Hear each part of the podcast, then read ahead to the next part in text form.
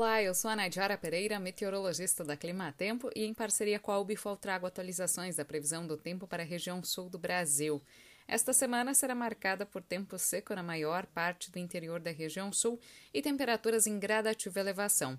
As madrugadas vão continuar um pouco mais frias, mas já não há previsão para extremos como nos últimos dias e durante as tardes, aos poucos, o tempo vai ficando mais abafado até a segunda metade da semana.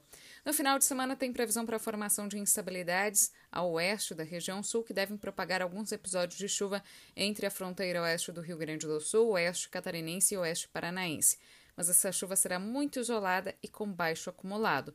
Grande parte do início da próxima semana ainda será marcado por tempo seco sobre o interior da região sul, e as chuvas devem retornar de uma forma mais generalizada e com volumes moderados na segunda metade da próxima semana. Ainda assim, os maiores volumes de água devem se concentrar entre o Rio Grande do Sul e Santa Catarina, onde pode chover de 30 até 50 milímetros do dia 26 até o dia 30 de maio. No Paraná, os episódios de chuva devem chegar de uma forma bem mais isolada e fraca. Grande parte do estado paranaense deve passar por um período mais prolongado de tempo seco.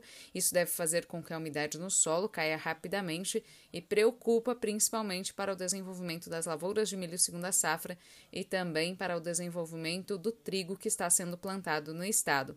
As chuvas devem voltar a abranger grande parte do centro-sul do Brasil, atingindo grande parte das áreas produtoras do Paraná entre a primeira e a segunda semana do mês de junho. Quanto às temperaturas, não há previsão para um novo declínio acentuado até o final deste mês de maio.